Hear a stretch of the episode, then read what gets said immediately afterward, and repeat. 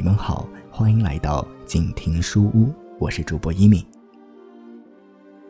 要跟各位在这里分享的书是美国著名记者、通俗历史作家威廉·曼彻斯特所著的《光荣与梦想》。它堪称美国的一部断代史，书中对1932至1972年四十年间美国社会的各个层面给予了场景宏大有细致入微的描述。它也是很多人心中描写美国崛起。最为通俗好读的佳作。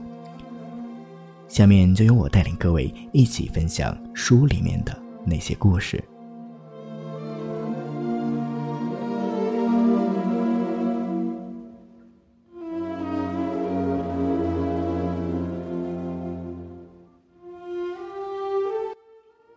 在纽约州阿尔巴尼市的州长公署里，气氛。格外阴沉。罗斯福州长的夫人艾莉诺在看着报纸。据他后来说，当时心里十分不好受。罗斯福本人似乎更感到难过。哥伦比亚大学教授雷克斯福德特格维尔当时在他家住过几天。主人曾把他请进卧房。罗斯福当时在卧房里躺着，周围是一堆堆的新闻纸。他一走过去，罗斯福就用双手盖住首都出事的照片，仿佛觉得丢了美国的脸。罗斯福对教授谈起往事，说。一九二零年，自己也提出胡佛为总统候选人。此刻，他感到错了。他生气地说：“现在看来，胡佛这个人一点胆子也没有。也许他从来就没有胆子。为什么他不请退伍军人喝咖啡、吃夹肉面包，倒要放出帕特·赫尔利和道克·麦克阿瑟那帮家伙？”去对付他们呢？罗斯福没有把这事看作原则问题、重大政策问题，而是把它看作一场人间的灾难。那是他的独特的看法。他告诉特格维尔说：“要是他不觉得退伍军人和家属们太可怜，他也许……”会怜悯胡副总统的，他异常感慨地说：“退伍军人们这会儿可能正在华盛顿市外的路上露宿，他们的情况一定够惨的了。”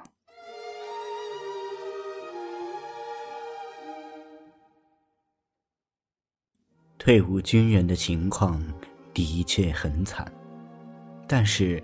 也没有在路上露宿，因为由民主党人担任的弗吉尼亚州州长和马里兰州长都已经设法防止这种事情了。在阿灵顿县，警察局长霍华德·费尔兹封锁波多马克河上的各座桥梁之前，大约有两百名退伍军人已经窜入县境。警察局长警告他们，限他们在二十四小时内离开弗吉尼亚州，否则布拉德州长便要出动民兵了。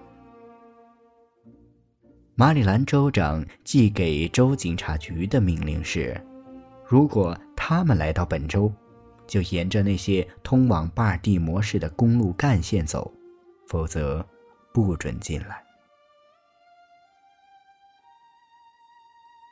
通通不让他们进来，是不可能的。所以，骑摩托车的警察就到州界迎上那些疲惫不堪的退伍军人，押送他们穿过正在沉睡的巴尔的摩市，直到宾夕法尼亚州边界上。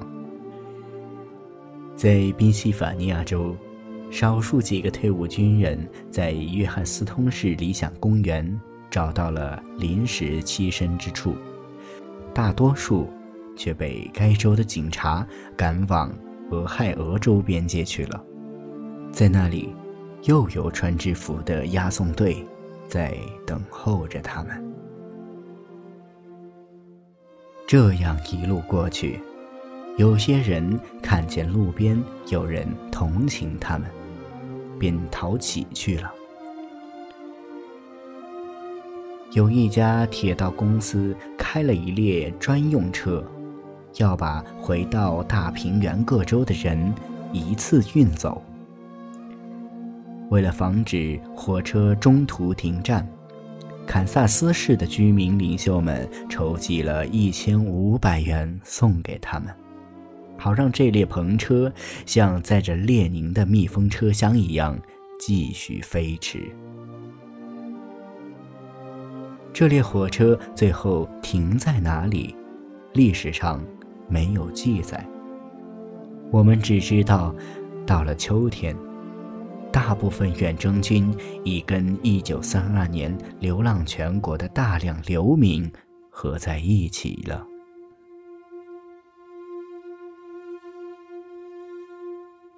那年，约有两百万美国人到处流浪，其中有二十五万以上是在十六岁至二十一岁之间。《幸福月刊》称他们为大萧条时期的漂泊无依的人。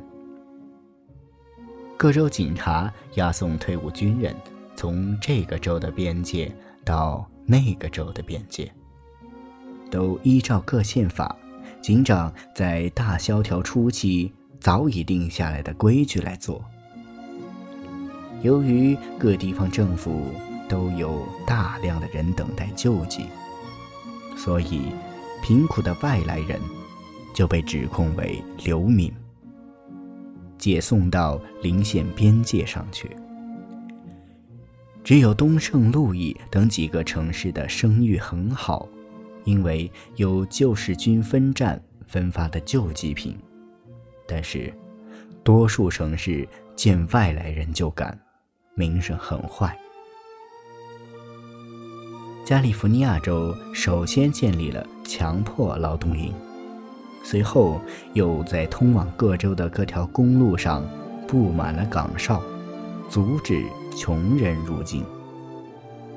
在亚特兰大市。衣衫褴褛的外来人被判刑三十天，结往富尔顿县，用铁链锁成一串，强迫劳动。二十世纪三十年代初，埃里克·塞瓦赖德才二十岁，就已经成了流浪汉。后来他回忆说：“我们当时说某个城市好不好？”就是看那里的市民是否乐善好施，看铁路或车厂的警察是否脾气和善。只要有一条路可走，谁都不会到怀俄明州夏延市去。那里的车场往往不只有警察拿着棍子追，还会有手枪打过来。要是想从夏延市走到另一个车站，路。又是那么的远。这些漂泊无依的人是什么人呢？基本成员是长期流浪者。他们的丛林可以让别人暂时栖宿，但是多数还是头一回远走他乡。其中有两手空空的，分成佃农。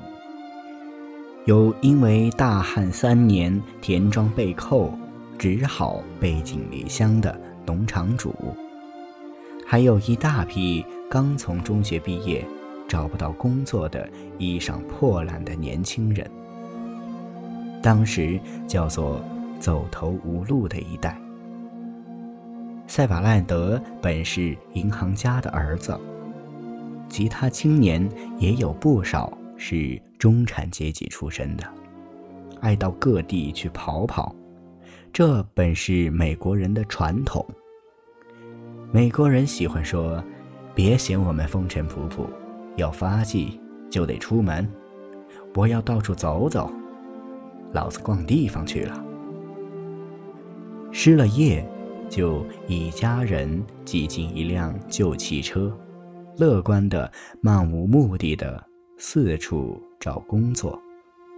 可是，到头来却一贫如洗，浪迹天涯。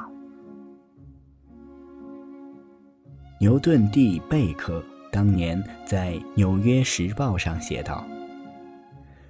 这些人是我们邮局在信封上标着地址不详的人，也就是我们所谓的过路人。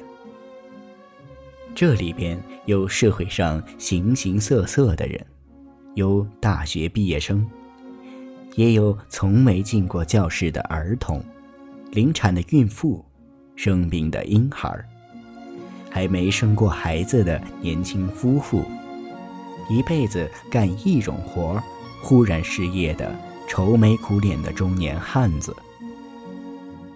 所有这些人天天奔波流浪，有社会情况不安定的国家，就有这种生活不安定的人。我们常常想起沙漠地区的游牧部落，而今我们也有大萧条时期的流民了。他说的很对，在每个城市排队领面包的人群里，都有若干衣冠楚楚的人。预审法庭的法官无法知道那些犯了流浪罪带到他们眼前的是些什么人物。有一个被告承认，他在布鲁克林空地上睡了四十六天，谁知道？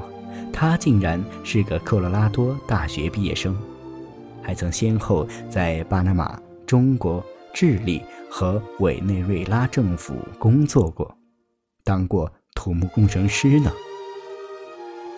另一个被告是二十年代最出名的厨师之一，他一直住在规定要拆除的危房楼顶上，天天读着自己的旧菜谱，阅读。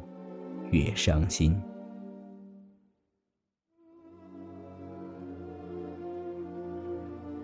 好了，今天的书就读到这里。我是主播一米，你也可以通过节目介绍中留下的新浪微博账号找到我。再次感谢你的收听，我们下期再见。